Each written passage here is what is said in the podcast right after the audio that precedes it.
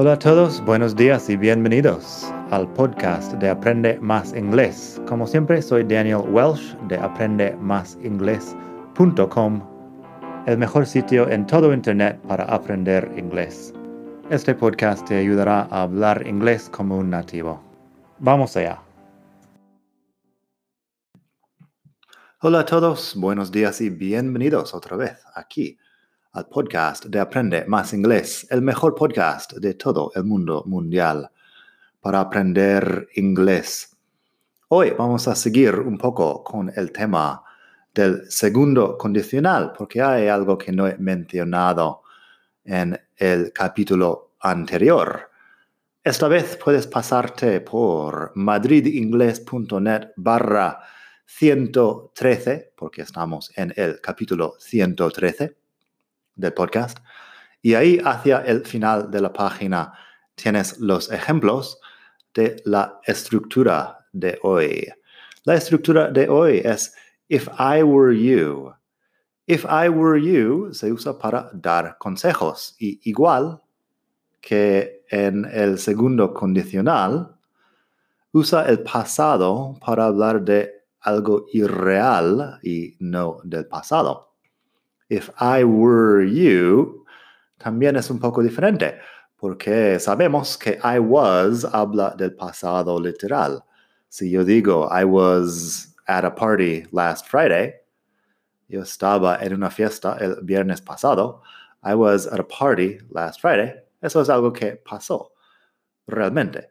Pero if I were you, yo que tú, acaba siendo eso, yo que tú haría algo, pero yo no soy tú. Y por eso usamos were en vez de was en este tipo de frase. Es una excepción a las reglas de siempre. Por supuesto que I was, I was, I was. Lo vas a escuchar continuamente porque es lo correcto en la mayoría de las situaciones. Pero if I were you, ahí hay otras cosas en segundo condicional que acabas usando el verbo to be if I were Italian, I would love pasta.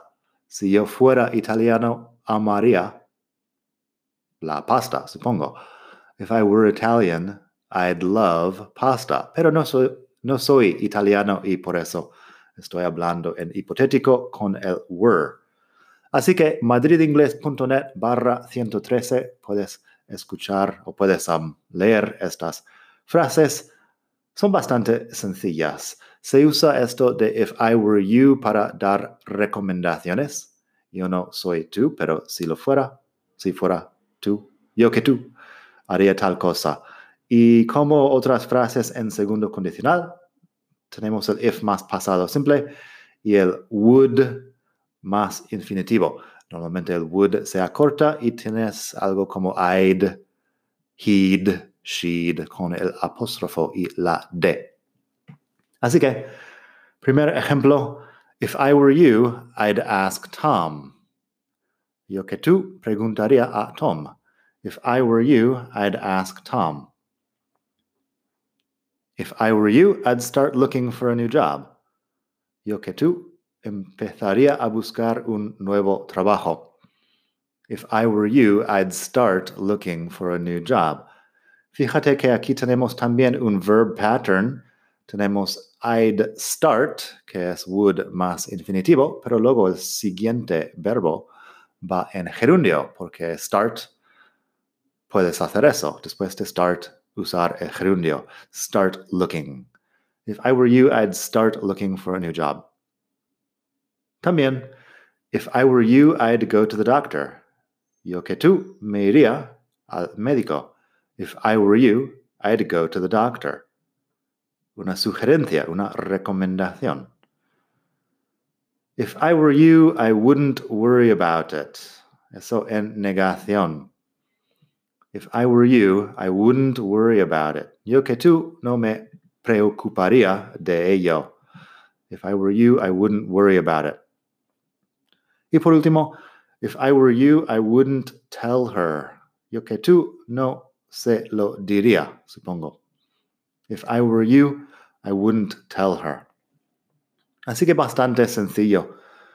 Última cosa que debería mencionar es que para preguntar probablemente no usas la estructura completa.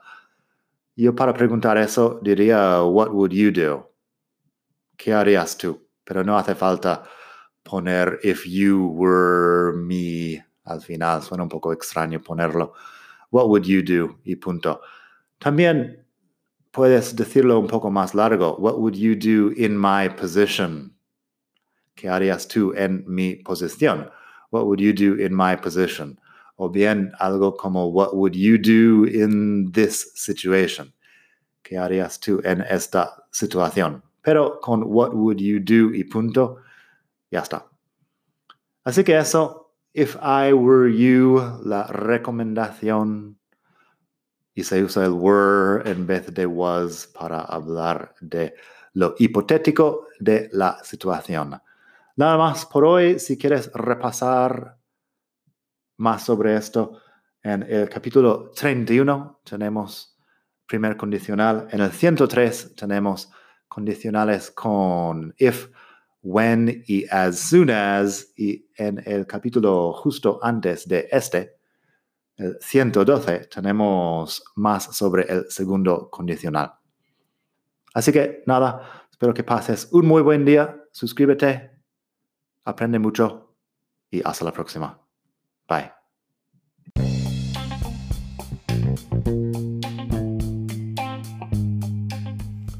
Hola de nuevo. Antes de terminar quería pedirte un pequeño favor. Si te gusta este podcast, puedes suscribirte en Apple Podcasts o bien en Spotify.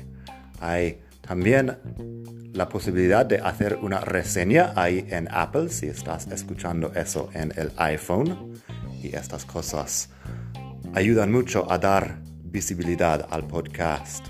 Si quieres ver más sitios donde escuchar, los tienes en madridingles.net barra podcast.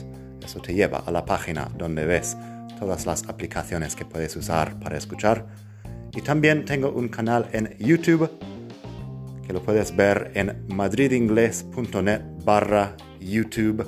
Eso te llevará directamente al canal donde puedes suscribirte y ver todos los vídeos que hago sobre muchos temas. Nada más por hoy, espero que pases un muy buen día, aprende mucho y hasta la próxima. Bye.